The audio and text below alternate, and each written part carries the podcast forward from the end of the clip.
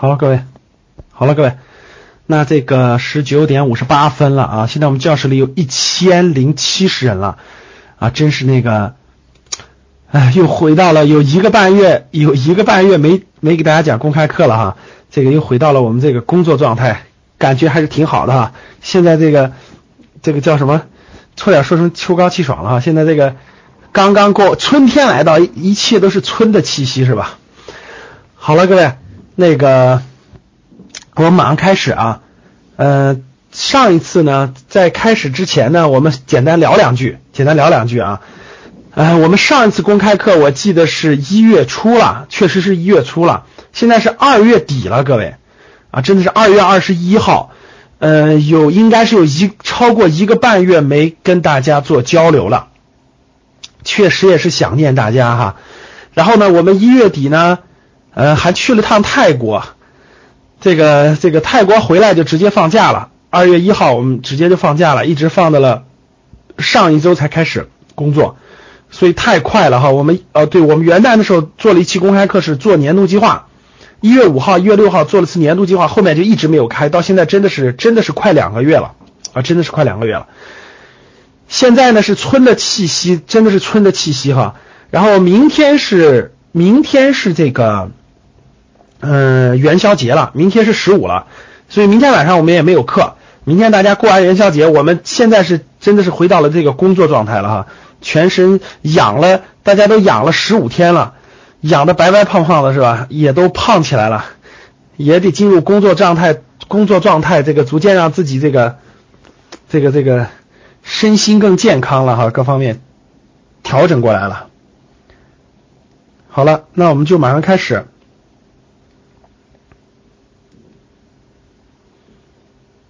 十一点五十啊，马上稍等。好的，那这个，呃，今天呢是属于我们春节之后吧，春节之后的我的第一个公开课啊。我们在十九号的时候，春春给大家做了第一次公开课，啊，今天是我的第一次公开课。我们这个就像我们元旦时候说的，我们今年，我们今年这个。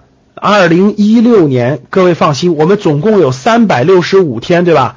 从一月份开始到现在，我们整个就排的课，就是整个我们这个在在 YY 里排的这个正式的课程，公开课加上正式课不会少于两百，不会少于两百五十天的，整体在两百五十天以上啊，整体在两百五十天以上的，所以也希望大家有收获，而且很多呢公开课都是新的内容，都是跟时事。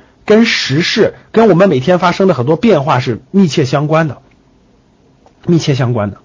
好了，呃，正式开始之前呢，我讲几个那个要求啊。第一个，因为我们是公开课，所以大家理解几点啊。第一个，呃，我们整个课程当中呢，大家不要刷屏，就大家不要刷屏。对你有什么问题呢，敲一次就可以了啊。你有什么问题敲一次，大家都能看得到，不要刷屏。第二呢是。呃，不能出现任何不文明用语啊！出现一次不文明用语就会被踢出教室啊！出现一次就会被踢出教室了啊！不要刷屏。第第三个呢，就是这个有任何问题呢，呃，因为我们公开课看情况，各位，咱们是公开课啊，有时间，如果后面有时间，我们就交流一些问题，大家可以敲字，能看到会回答。如果实在没有时间了，那我们就那个那个那个个性化问题就通过别的方式。通过别的方式啊，所以大家这个有问题的话，到最后敲就行了。我们答疑时间大家可以敲敲哈。好了，那现在是八点过两分了哈，我们教室里也有一千一千四百多人了，那我们就正式开始。我先说一下开始的内容啊。啊，这里说手机登录的学员啊，我们教室里有很多人是手机登录的，那手机登录的学员是看不到 PPT 的，但是能可以听到声音。啊，手机登录的学员看不到 PPT，但是可以听到声音啊，但是可以听到声音。好，我这儿把我这两个我的那个软件操作一下，稍等一下，我把声音调的最大。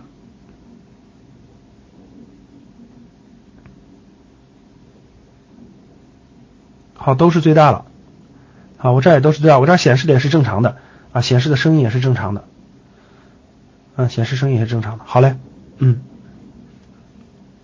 好的，好的。好，好嘞，那我们开始了。对，呃，已经有 PPT 了。如果你是电脑登录的，你看不到的话，跳出重进，电脑登录的看不到 PPT，大家可以跳出重进，大家可以看旁边我们的工作人员给大家打的提示。啊，旁边工作人员给大家打的提示。啊，如果是新疆地区的，新疆地区的可能电脑也看不到 PPT 啊，其他的这个 iPad 登录的或者是手机登录的，呃，只能听到声音，看不到 PPT 啊，所以大家以后正式课当中，正式课包括这种公开课，大家还尽量用电脑，尽量用电脑，这样看的会清晰很多。好了，那我们正式开始了。今天的这个主题呢也是非常硬、非常那个结合背景的啊，因为嗯，大家看题目就知道了啊，解读国家、解读国家经济转型对你生涯的重大影响啊。为什么放这个题目呢？因为大家知道两个最重要的背景，第一个背景啊，我们现在是春节刚过，对不对啊？春节刚过，二月底，我问一下大家，计划计划今年换工作的打个一，我看一下。计划今年换工作的打个一，我看一下。哇，好多呀，非常非常多，对吧？现在教室里有一千五百多人了啊，非常多。那我问大家，你要换工作的话，你今年二零一六年换工作，你觉得哪哪哪个月份或者哪两个月份机会是最好的？一年当中换工作是什么时候是最好的？好，其实大家打的都对啊。一年当中，各位听好了，一年当中换工作最好的有两个阶段，各位听好了，有两个阶段。第一个阶段也是最好最好的阶段是什么时候？是春节之后，是春节之后，大概是二三月份，就是从二月底到四月上旬，大概一个半月的时间，那是最好的阶段。第二个阶段是什么？第二个阶段是金九银十，九十月份。两个阶段是一年当中换工作最好的阶段啊？为什么呢？最好的肯定是二月底到四月初。为什么大家知道吗？因为我给大家说一下原因哈。因为任何一个企业都做了年度计划，对，都在春节前做的年度计划。为了实现年度计划，必然有人员编制的扩张或者调整，所以扩张之后的招聘基本上都放在春节之后，因为春节前招不到人，大家都回家了。所以说春节之后是非常旺盛的第一个阶段。到了九十月份呢，很多公司就会发生业业务会发生重大调整，因为毕竟发展了三个季度了啊，有的可能收缩，有的可能要扩张。有的可能要业务调整，这时候也会有大量的人员结构的调整的出现，所以九十月份也是黄金阶段。但是最好最好的各位，毫无疑问是我们现在的这个阶段，就是春节之后一个半月左右。所以，所以各位听好了，这个阶段的大背景是找工作的黄金阶段。大家这么多人打一，我们今天的课程，今天的公开课，包括我们二十六号的生涯决策课，就是要告诉你应该找什么样的工作。第二个大背景呢，大家必须知道，我们现在是什么阶段？现在国家经济是什么阶段？是属于是转型阶段，不是说你要找不着，是百分之七十。各位看好了，现在中国是一个三十年不遇的经济转型。转型这个词大家可能不太了解，其实换个别的词你就比较了解了。其实现其实这个词可以叫做危机，经济的危机可以叫做萧条。可以叫做转型，其实什么叫法都可以。社会普遍用转型，为什么？如果叫经济危机的话，哎，很多人就会引起不必要的心理恐慌。但其实各位可以叫经济危机，只是你不知道。一会儿我给你解释解释。三十年不遇的经济转型时期，将影响到百分之七十的国人的工作，国人的工作。所以今天我们要我再做一个调研，教室里各位。二零一五年就过去的一年，你们单位就是你所在的公司、你所在的行业、你所在的公司业务是下滑的。换句话说，是年终奖没有多少的，给我打个一。就是你们公司的业务是下滑的，就比二零一四年、比二零一三下滑的，而且你年终奖没有多少钱，就没钱给你发。你们公司处于裁员状态或者处于是半死不活状态的同志们，打个一，我看看。看到了吧？所以说各位，你我相信大家已经感受到了整个经济的含义啊，大家应该感受到了整个经济的含义。所以为什么用转型？其实用危机、用萧条都 OK。那大家看，但这个并不是说咱们现在出现的啊，其实这个二零一五年已经出现了啊。所以大家往后走，看这儿啊，往后看。第二，我们我们一会儿重点我就将花四十分钟的时间给大家讲明白了经济转型对你有什么直接的影响，大家想不想听？经济转型对你有什么直接的影响？所以想听的打一啊。好，来看这啊，第二个主题就是，我们现在教室里有，我们现在教室里有。呃，一千七百六十七个人了，争取能过两千人啊！嗯，我相信能过的哈。好，往下看啊。第二，三十五岁和三十五岁之前和三十五岁之后对大家的影响是非常非常重要的啊。待会儿我们详细交流。第三个，如果你是传统行业，你要是还不转，极有可能未来十年就跟你没什么关系了。第四个，一二月份，哎，那经济就是这样的。有大面积的传统行业受到了冲击，但是有很多行业发展的非常迅猛啊！我为了给大家准备今天的课程，我浏览了一下一二月份拿到风险投资的企业，哇，真的是冰火两重天啊！啊，有的行业真的是冰的一塌糊涂，有的行业火的一塌糊涂，哇，好多公司拿到投资，而且发展的非常好，非常迅猛呀！所以说真的是这样，经济转型时期就是冰火两重天。一定要跟上形势啊，知道大势。我挑了几家公司给大家推荐，如果今天过两千人的话，再给大家多送点，好不好？好了，那我们就继续。那大家看这个啊，前面呢，我先花点时间给大家把经济转型讲明白了，然后后面给大家跟大家的关系有哪些关系，我们把它讲明白了啊。大家看这儿，其实呢，大家必须啊。我们不能直接说结果，我们说你应该找什么行业的公司。其实大家必须明白一点，各位，就是你的生涯受什么影响？对，你的你的整个你的小个体受什么的影响？所以大家看我画的这张图，这叫做势。很多人不了解什么叫做势，什么叫顺势而为，对吧？什么叫时势造英雄？就是这个“势”字，“势”字怎么写的呢？各位，“势”字怎么写的呢？大家看《说文解字》，其实中国的文字啊，太有博大精深的内涵。大家看这个“世”字怎么写的？“世”是什么？执行力，一看就忘记了哈。“世”是第一个是不是手？各位看，第一个是不是手？这是不是手的意思？是什么意思？这是不是手的意思？各位，第二这是什么？抓住的意思，对不对？抓住，握在手里。底下是什么？有一个力度可以把你带起来，有一个力量可以把你带起来，这就叫做势。人是非常渺小的，人是非常渺小的。所对不起啊，所有说不文明用语的迅速踢出去，不要犹豫啊！工作人员把他踢一下吧。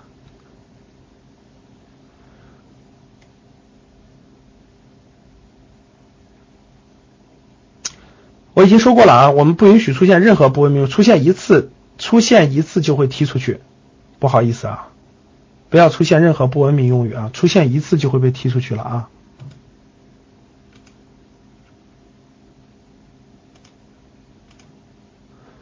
好了，这个，那我们继续啊，我就不看右边了，工作人员觉得不合适的踢就行了啊。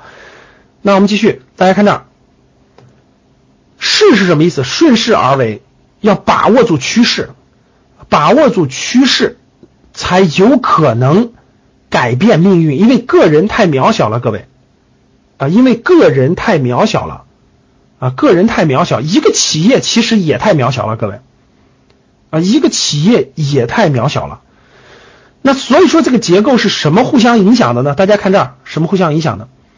国家的经济结构，国家的经济结构直接影响的企业商业领域。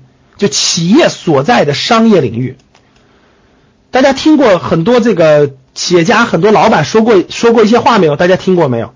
就是，哎呦，或者你的亲戚朋友，你听过你的亲戚朋友或你的家人说过一些话没有？说的是，哎呀，这简直是国家让你赚钱你就赚钱，国家不让你赚钱你就你就根本赚不了钱。大家听到过这样的言论没有？听到过的打一。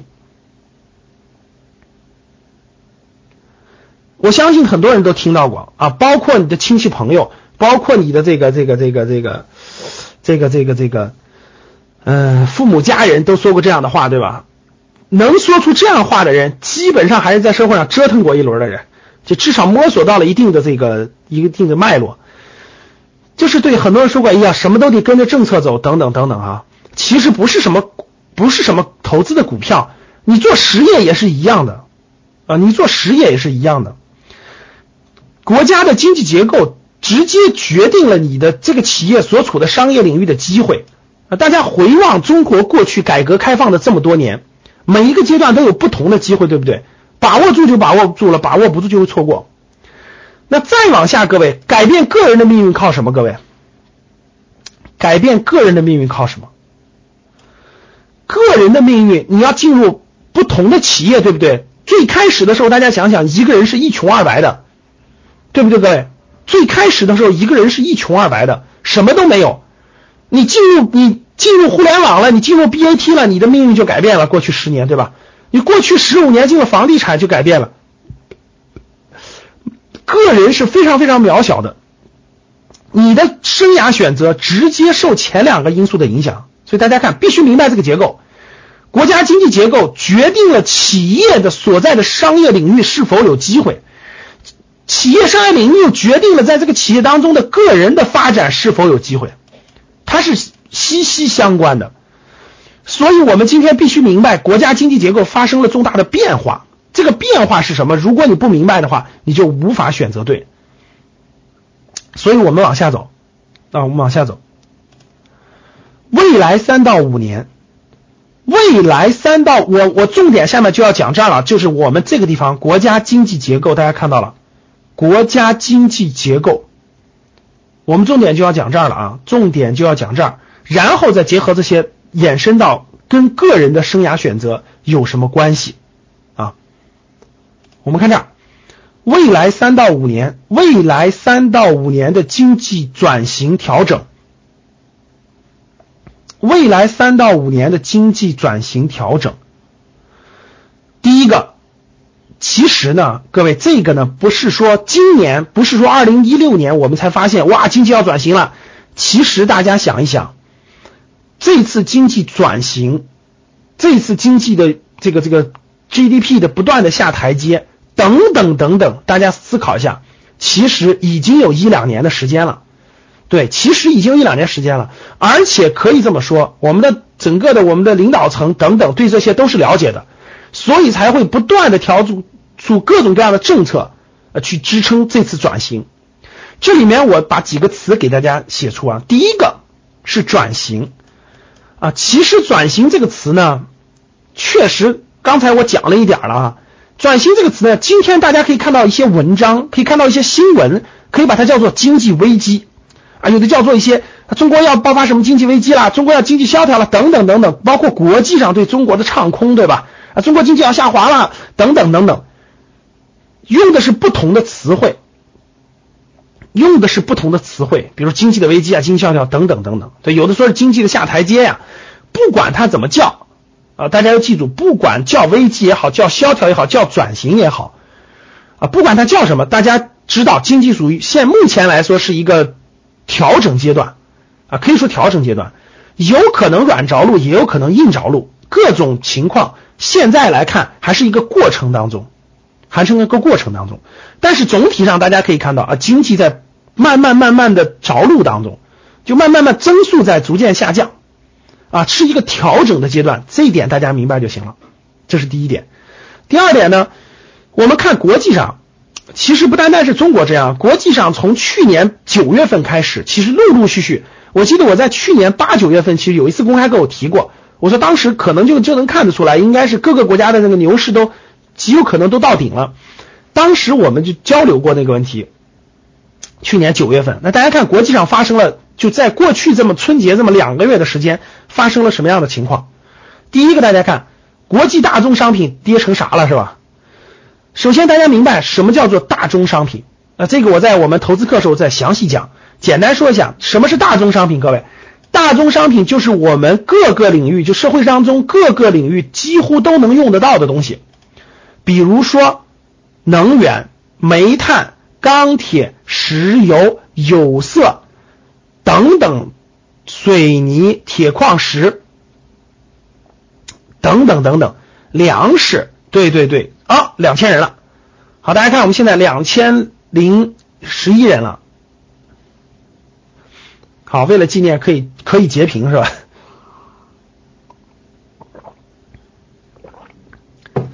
二零一六了是吧？哇，这么好的数字，二零一六，赶紧截屏，赶紧截屏，必须截屏。二零一六得截一下屏，等我截完屏啊，我先截个屏啊，各位，截个屏保存一下啊，做个纪念，二零二零是吧？好嘞。好看这儿啊，大家，第一是国际大宗商品跌成啥了哈？就是大家都知道，石油现在跌了三十美元以下了。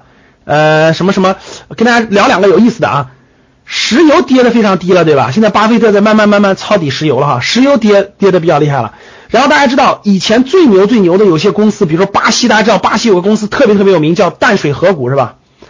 巴西有个叫淡水河谷，那个澳大利亚有个公司叫必和必拓。这两家公司都是做铁矿石的世界巨头，哇，真的是世界巨头，大家知道，大的时候特别大，真的是相当牛牛的公司。结果现在大家知道，经过这一轮调整，这两家公司的股价都跌到二十年不遇的低，就就啊，反正就非常低非常低了啊，非常非常低。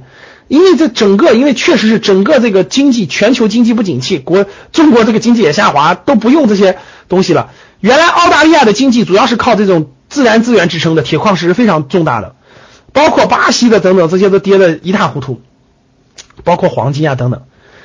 那整个大家看，国际大宗商品跌得非常厉害，那整个对经济就是有很大，就证明经济在下滑呀，需求端在减减弱啊。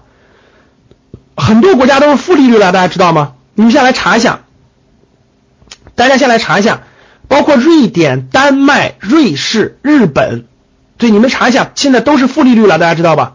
就是所有的现金拿在手里。就是你，你就不管你怎么存，它都是负利率。呃，不管怎么存，的都是负利率。你只能去用于投资，你不用于投资，这个钱就是慢慢贬值的。我问大家，未来中国会不会负利率？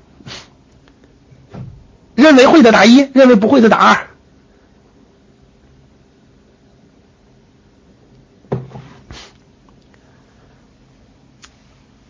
有一有二是吧？好。看来大家还是这个这个这个这个这个过程当中的哈，明确的说，各位，负利率迟早会出现的，只是时间问题。负利率一定会出现的，只是时间问题。而且利率在未来看得见的有效时间内，就看得见的时间内，哎，我认为你们认为是会上涨的还是会下降的？就银行的利率，你们认为是不断的上涨的还是不断下降的？有人说涨，有人说降，是吧？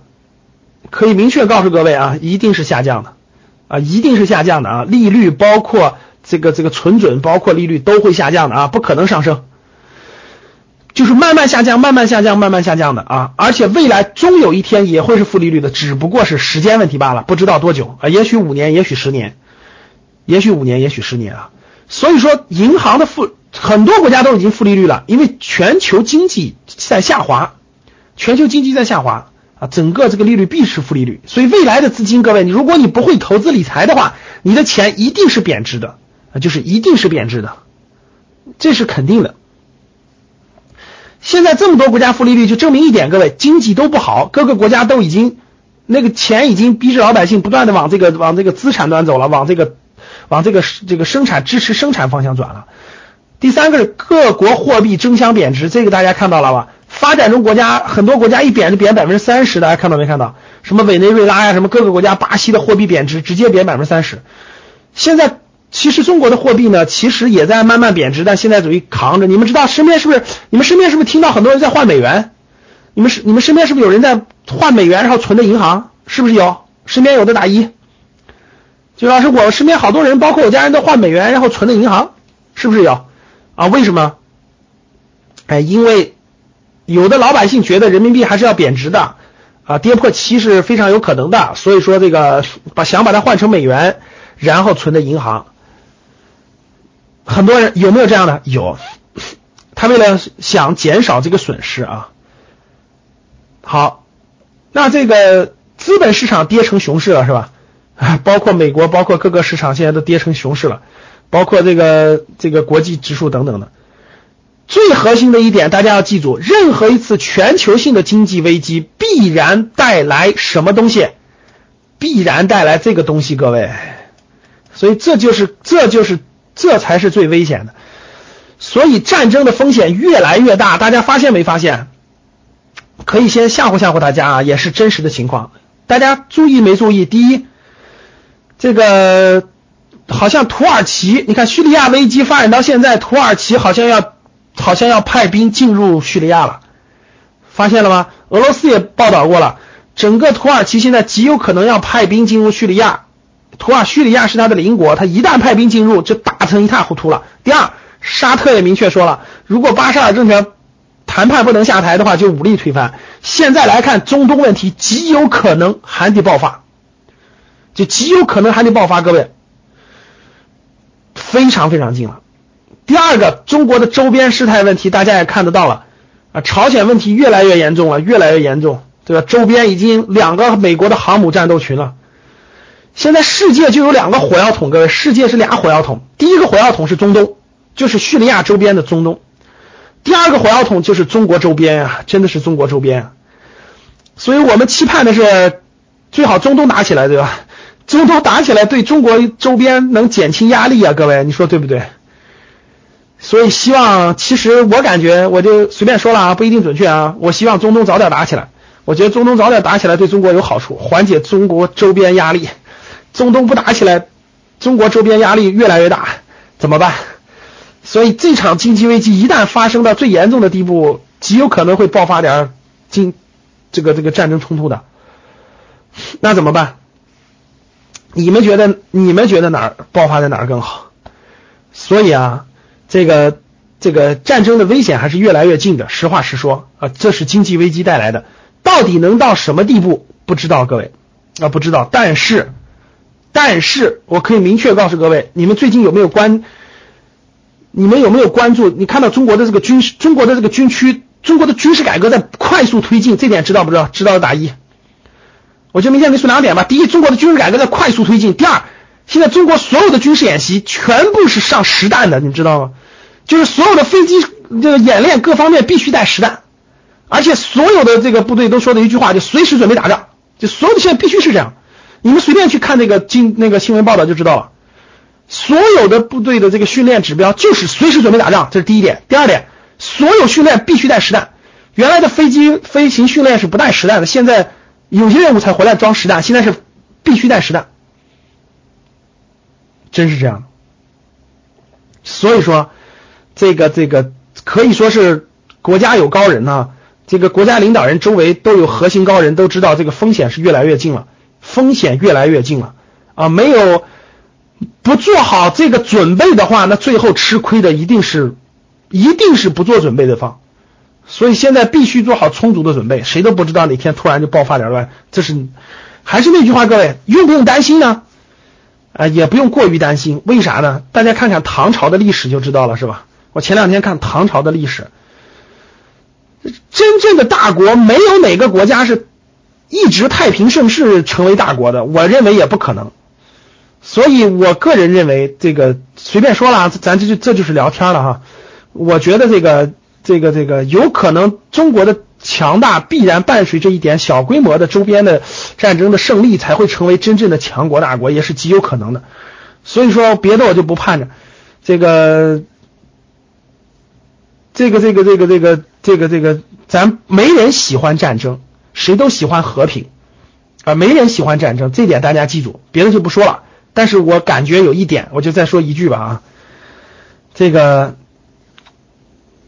这个这个，我感觉极有可能，这个习大大这一届有可能能帮中国解决两个大麻烦，其中最大的一就就极有可能能解决一个麻烦啊。中国周边这几个大麻烦，大家应该都知道的哈，包括台湾问题、朝鲜问题、南海问题等等的。我觉得在这一代里头，在未来的七到八年，如果能解决其中的一个大问题，那就中国必然再上一个大台阶，那是必然再上一个大台阶的。但是这个就是这个真的是不是我们的普通老百姓能评论的了。我只是说，我只是站在历史看今天，各位，第一，没有人喜欢战争，我也不喜欢；第二，我我只是讲经济危机，特别是全球性的经济危机，极有可能有战争的爆发的可能性。所以每个人要，你不能躲在。我觉得现在中国人，大部分中国人都已经成了鸵鸟了，就战争跟我没有关系，跟我没有关系，也不可能的，我就应该活得这么轻轻松松的。我觉得，我觉得这是不对的，我觉得这真的不对，我觉得这就是。这成什么了？好像你好像没有经历过，每个人就应该一，那一旦爆发的话，那那中国老百姓成什么了？跟清末的老百姓没有差别了，觉得好像跟自己没关系，觉得好像那个好像那些就是不对的。你别开玩笑了，只能说明你不了解人类历史，只能说明你看书看太少了。我觉得，所以作为格局的学员来说，我只能告诉各位三句话：第一句话，没有人希望战争，所有人都希望和平；第二句话，这个。不要空想和平，那是不可能的。还是那古人说那句话，要做好战争的准备去抑制。这去年的大阅兵，我觉得说的非常对啊。中国展示军力是和平的力量，是维护和平正义的力量。你必须有这样的力量，才能让战争不爆发或者尽量少爆发。不是埋头当鸵鸟，天天就是窝的一个跟跟什么那啥老百姓似的。我觉得你都快成那啥了，你都。所以不可能的，这点必须明白。我觉得只有这样才能是一个居安思危的人，才是个明白世界的人，不能是一个那个那个那个应该用什么词说的？应该用一句什么词的？好像反正那句话，我觉得望战必危，这句话绝对没说错。你如果什么都不了解，你就去了解了解历史，我觉得才可以。好了，拉回来，不多聊那么多了。就是国际上的形势现在越来越越来越属于是一个也算是个经济的一个危机状态吧。但是到底能走到什么地步，其实谁都不知道。那第二，我们说回国内来，国内呢，未来三到五年经济是转型的，啊，未来三到五年经济是一个转型调整的，转型调整。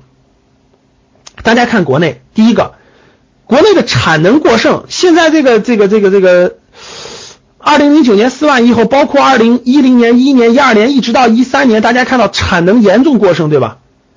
煤炭、有色、石油、钢铁、建材、制造业、房地产都严重过剩，都严重过剩。大家发现没发现？哎，我问大家，现在教室里在严重过剩行业的，给我打个一。就老师，我现在就在，我现在就在严重过剩的行业就业和工作的，给我打个一。大家看看有多少？严重过剩。怎么办？原来是不动的，大家知道为什么不动吗？就你们很多人不是在这个行业工作，对不对？其实你们发现产的东西已经卖不掉了，已经超过了国人的这个需求了。原来这些公司倒闭不倒闭？我问各位，原来你们公司倒闭吗？允许你们公司倒闭吗？为什么允许吗？不允许，或者是不倒闭？你知道为什么？大家知道为什么？大家知道为什么？因为一旦倒闭了。这些公司都有什么？这些公司有大量的银行贷款，大家听懂了吗？如果他没有倒闭的话，如果他没有倒闭的话，银行那个账只是算一个，他还有借款，但不能算成坏账。如果他一旦这么多大规模倒闭的话，那些银行里的账不就成为一个从一个债务变成了坏账了吗？大家能听懂吗？本来它是正常的债务啊，虽然它要倒闭，但只要你不公布出来，不就不是坏账吗？结果这些过剩产能过剩的企业，如果大量的大量的那个倒闭的话，这不就拉闸，这不关了吗？关了以后不就变成坏账了吗？这个坏账了，银行会怎么做？银行会怎么办？哇塞，银行本来那是资产，直接变成负债了，那银行不，哇塞，那银行严重的银行不就倒闭了吗？我们说的一点都不过头。我问大家，去年国家出没出法律，允许不允许银行倒闭？你先回答我，允许不允许银行倒闭吧？回答我，允许不允许银行倒闭？打不的人，打不的人基本上没来格局听过课啊！今年赶紧好好听啊，要不然落后于时代。国家银行的法律都出了，允许银行倒闭，老百姓的存款最多管五十万，五十万以后看银行清算，剩多少给你分多少。听懂了吗？允许银行倒闭，法律看见没有？提前都给你布好了。国家在二零一五年出的法律允许银行倒闭，这个就是铺垫好了。未来就是为了未来大量的企业关停并转之后，如果有银行倒闭，没办法认命吧，关银行。听懂了吗？那我问大家，很多人问了，什么叫供供给侧改革？什么叫供给侧改革？回答我，什么叫供给侧改革？啊，由于我们今天是公开课啊，我不展开的太详细了，详细的我放到我们的那个投资理财的那个高级班里，我们再详细讲展开。我先简单说，大家先明白，什么叫供给侧改革？供给侧改革看字面意思，各位说简单点啊，看字面意思，供给侧是啥意思？经济不就两方面吗？一个是供给，一个是需求，对不对？一个是消费嘛，一个是供给，一个是消费端，对不对？消费端就拉动需求嘛，消费端就拉动消费，拉动市场嘛，拉动需求嘛，对吧？什么叫拉动需求呢？各种补贴、各种支持、各种政策，这就叫做市场改革策略，消费需求。啥叫供给侧改革呢？不关不行了，不减不行了，不停不行了，懂了吗？要不然的话，未未来问题更大。他今天不倒闭，我跟你说，未来问题更大。现在属于什么壮士断臂？听懂我讲什么了？就是壮士断腕，就走到这种地步了已经。所以你明白什么叫做经济转型了吧？大家知道什么叫经济转型了吗？经济转型就是壮士断腕了。就是该停的必须停掉，该关的必须关掉。如果他还活着，只会把好的也拖下去。听懂了吗？对呀，胜利油田亏损几十个亿，直接关四个油田。啥叫壮士断腕？大家知道了吗？壮士断腕就是供给侧改革，就是把煤炭、有色、钢铁、石油、建材、制造业、房地产各个里头，包括汽车产能过剩的各个企业，该倒闭的倒闭，该合并的合并，该停掉的停掉，扶持龙头企业。这种行业未来小公司没戏了，就扶持几个龙头就行了。该并的并，该转的转，该该破产的破产，该淘汰的淘汰，不能不能养着了。再养着，我跟你说，他把社会的资源都消耗了，哪还有资源去支持新兴产业的发展？能听懂吗？听懂的打一。再养着无底洞，这个经济转型永远成功不了了。所以就要壮士断腕，必须关掉。这叫供给侧改革，这点大家明白了啊。所以说，刚才在这些行业工作的人，你真的要慎重考虑了啊！不代表你们公司不行，而代表着经济大势到这儿了，过去了。我问大家，最近是不是又推出了很多房地产促进房地产的政策？知道的打一。最近是不是推出很多房地产政策？对吧？特别是二三四线城市，买房子减税、降费、给户口，啥都有。过两天我跟你说，极有可能给补贴，买套房子补你两万块钱，补你五万块钱，补你十万块钱，你知道为什么吗？你们知道为什么？对，首付已经降到呃百分之二十了。现在除了北北上广深以外，其他城市的首付都降到百分之二十了，而且减税，未来能给你补贴。我跟你说，买套房子给你现金，你知道为什么？我问大家，全国大量的房子用的是谁的钱？回答我。普通开发商有没有那么多钱？各位回答我，开发商有没有那么多钱？钱开发商拿自有资金盖房子吗？别开玩笑了，开发商拿的都是银行的钱。开发商拿了大量的银行的钱盖了房子，现在如果都卖不出去的话，每过一天，你们知道利息是多少吗？每过一天，你知道利息是多少吗？本来二零一七年是要收房产税的，各位。那本来确实，二零一七年定的就是要收房产税。根据目前的情况来看，政策应该是分两步走。第一步走，先消化库存，先把房地产库存消化了，支持经济转型。房产税可以稍微推迟推迟，可以先从小范围开始征收，等等等等。房产税是迟早要征收的，你放心吧，也是时间问题。但是现在不能收，为啥？影响整个大形势改革。所以整个房地产。出了这么多的政策，大家知道啥意思吧？赶紧消化库存，呃，赶紧消化库存，啊，促进城市化的发展，把房地产的库存消化了。为什么？因为把房地产库存消化了，就可以盘活银行的坏债，呃，盘活一些像建材啦、像围绕家居啦等等一些行业的一些增长，增长。因为大量的还是有这个需求的，所以政策上给予了大量的支持和。那啥，就是让传统产能这儿是销供给销供给端，然后房地产这儿是拉动把这个这个这个库存给它消化了，给政策让它往前执行。这样的话，一方面去库存，另一方面减少银行压力，另一方面把一些传统制造业的那个需求拉动拉动。所以大家可以看得到了，现在房地产的这个这个这个政策，只给给的力度是非常非常大的。啊，没让你投资，你人家说了已经没让你投资，投资房地产，我跟你说后面的城市都不行了。啊，回头投资哥我再给你们详细讲，二三四线城市基本上投资都不靠，主要是靠需求，就是举个例子吧，比如说农村的往县城搬，县城的往往二线城市搬，二线城市往县往那个省会城市搬，大家听懂了吗？其实是这么一个意思。就是让你换房子，让你换房子，让你去，你不是你不是很想进城吗？农民们很多想进城吗？为啥想进城？城市里的教育更好呀，城市里的医疗更好呀。你到你到省，你到你的周边的城市去买套房子呀，买套房子就给你户口啊，给了你户口，小孩不就能上学了吗？听懂了吗？你医疗不就解决了吗？很让很多原来这不是积压了大量的这个人去转转过去去那啥。所以往这儿看啊，一般说那个现在说不要户口的，基本上家里都是地主，就是很多粮的、很多土地的哈，这个不动也也是有道理的。好，大家看这啊，这个整个现在三四线城市房子也不贵啊，也不贵啊，说买不起的，呃，应该也是有些特殊原因的啊。其实讲了这么多了，大家肯定很 讲了这么多，大家肯定很关心。对吧？我会不会失业呢？各位，是大家大家说哎呀，老师，行业你看过供给侧改革，房地产会不会失业呢？很多人是不是很担心？说哇，我会失业，我会失业，所以我会赚不到钱。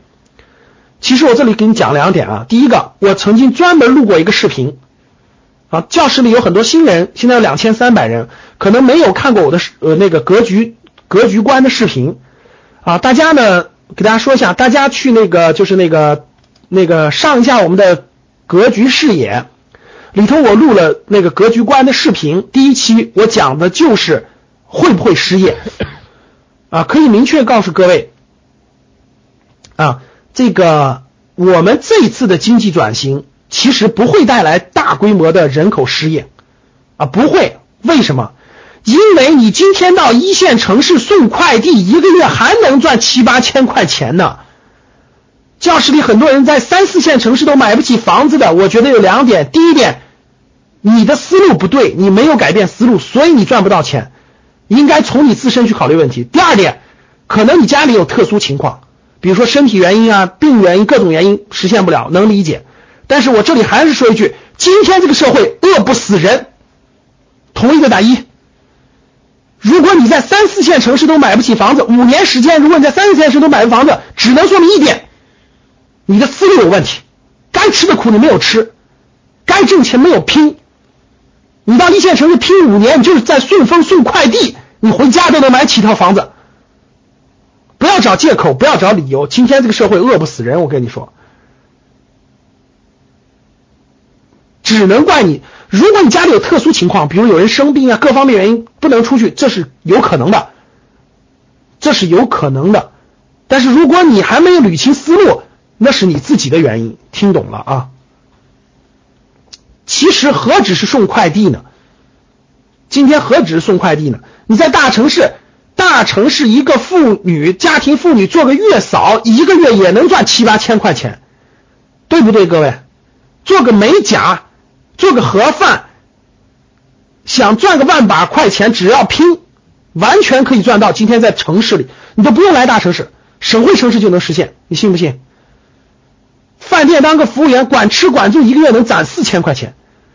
北京的现在的饭店里，你去看都是大妈级的，很多都白头发。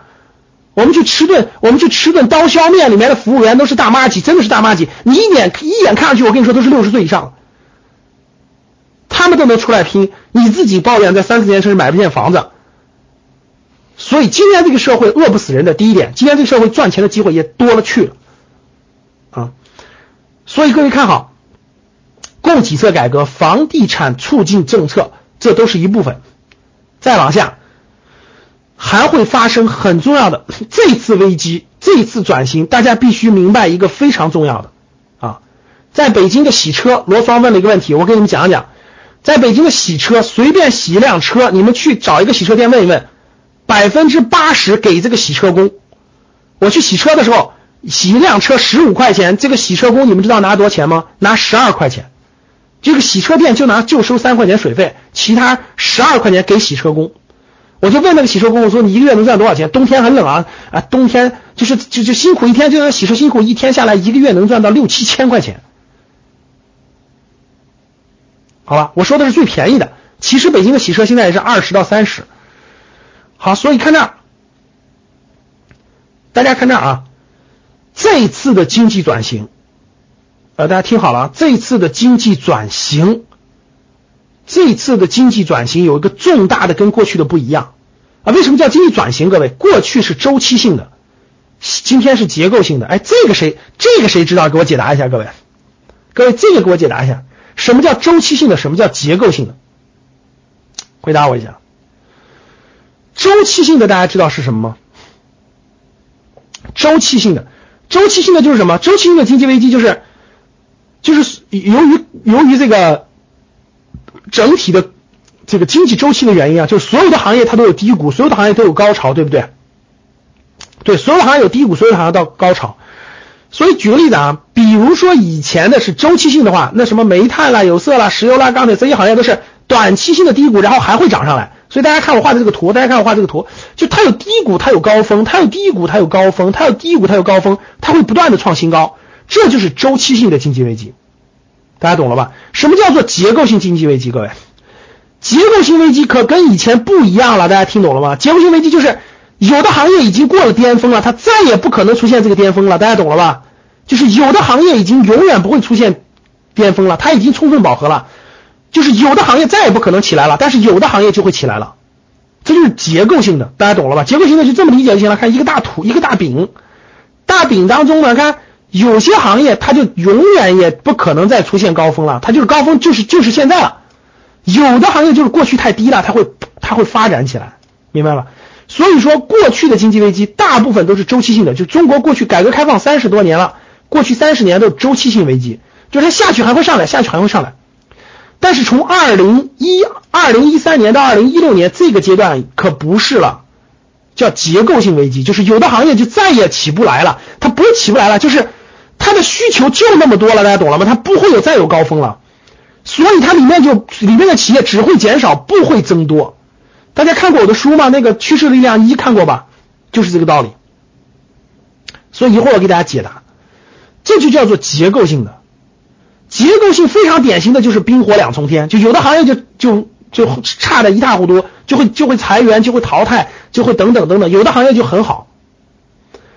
那经济转型还会带来很多的事情，包括什么呢？各位看，包括什么呢？包括货币宽松，包括汇率的贬值。货币宽松就是大家可以看得出来，一月份的时候，M 二、M 一、M 二已经就是货币投放量已经。已经非常非常大了啊！典型的大水又漫灌开始了，就典型大水漫灌，这个能带来什么样的影响？我我下次我们呃今天没有时间讲，包括汇率贬值、人民币的贬值，包括资金的到处流窜、股市、楼市这些，直接关心的是一个问题，什么？就是资金的去向。那整个这一块的内容，各位我就没时今天没时间讲了啊！今天我要把这儿讲明白了，这一块的内容，各位我放到后面我们的课程去讲。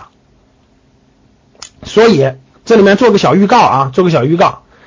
呃，我们那个投资理财的高级班的内容，二三月啊，那个呃二月二十三号，今天是二十一号，后天的时候，后天的时候我们有一堂课将会重点讲，就是我前面说的底下这三项，底下这三项经济转型带来的重大变化，对资本、对资金带来什么样的影响，在未来的一段时间。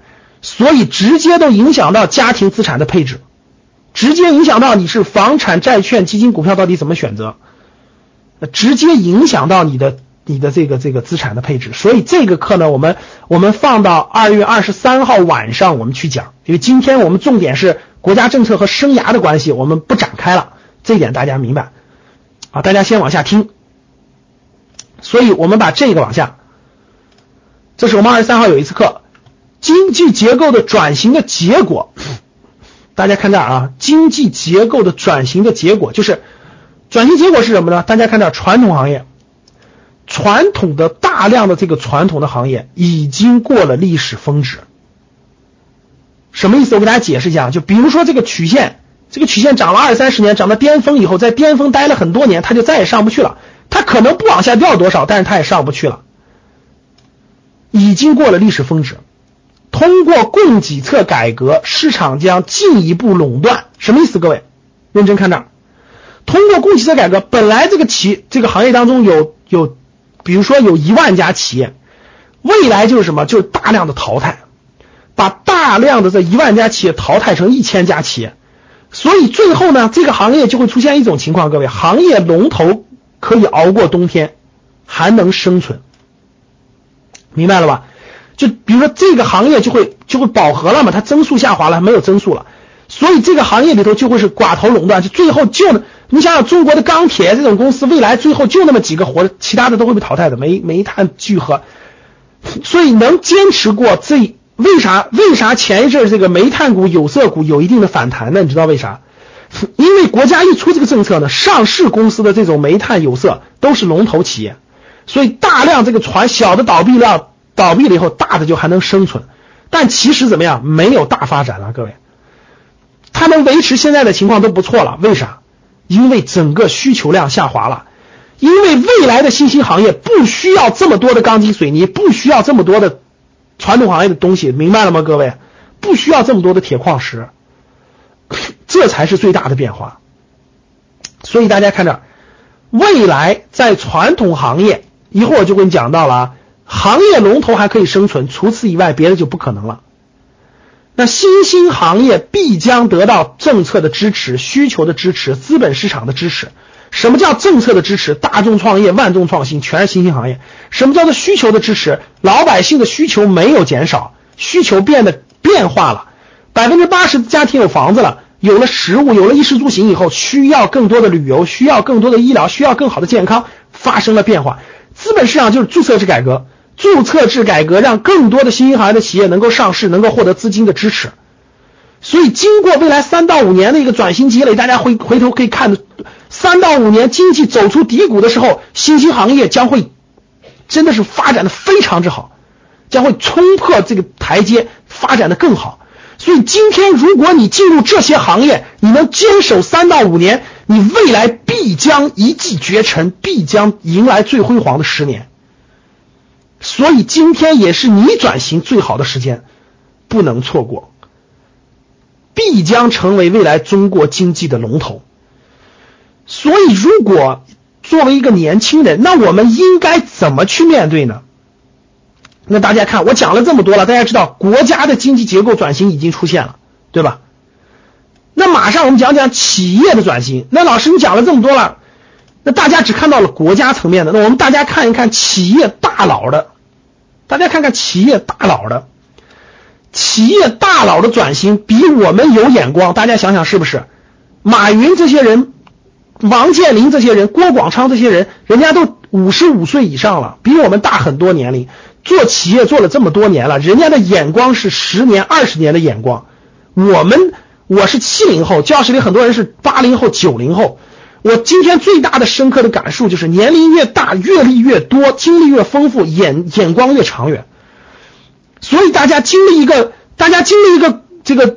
举个例子，比如说资本市场的波动，经历一个小的波动，三个月的波动，大家都觉得很长很长。现在我都觉得一年的波动对我都很短很短，就是这种感觉，就不一样的是。所以大家看，企业大佬就是作为企业端，他们也在转型，不是我们要转型。各位，你老板都在转型，你不转型，你作为一个普通打工的，你更晕菜了。所以老板都在转型，大家看一看王健林，对吧？万达。王健林现在是华人首富，资产超过三百亿美金。我们就别聊他儿子了，我们还聊他了哈。万达地产收入目标削减了六百四十个亿，就万达地产，光万达地产去年的目标是一千五百多个亿，今年的目标给它削减了六百四十亿，就是你只要能完成，你只要能完成那么多就行了，不用给你削减了。大家看好了，能听到吧？认真听我的说的啊。现在我们教室里有两千四百人了，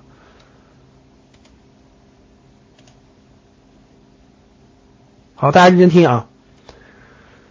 这个万达地产的收入目标削减到了六百四十亿，不再。地产不再作为万达收入和利润增长的主要来源。这王健林明确说的啊，万王健林明白地产黄金时代过去了，万达将在二零一六年做大文化平台，启动体育产业。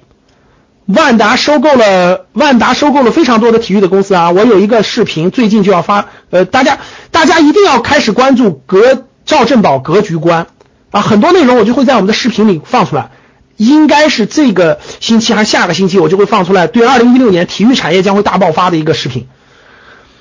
王健林收购了世界铁人三项赛，大家懂了吧？就世界铁人三项三项赛的那个公司。啊，旅电影板块收购了美国最大的电影电影那个院线，然后旅游板块六十个亿投资的谁？六十个亿投资的谁？同城。对，六十个亿投资的同城旅游，现在同城旅游跟格局在合作，待会儿我给你们讲一讲啊，这个这个大规模招人呢，非常好的机会啊。万达在二零一六年看还有儿童娱乐啊，万达做的室内的儿童用电影科技做的儿童娱乐的室内这个。那个、那个、那个、那个游乐场板块，现在整体要上市。大家看看万达院线，今年春节春节七天电影票房是不是爆棚了？啊，电影票房爆棚。王健林是，二零一六年万达标志性的关键一年，看转型的关键。各位，万达连企业都是转型的关键之年，你转型不转型？你转型不转型？你转型不转型？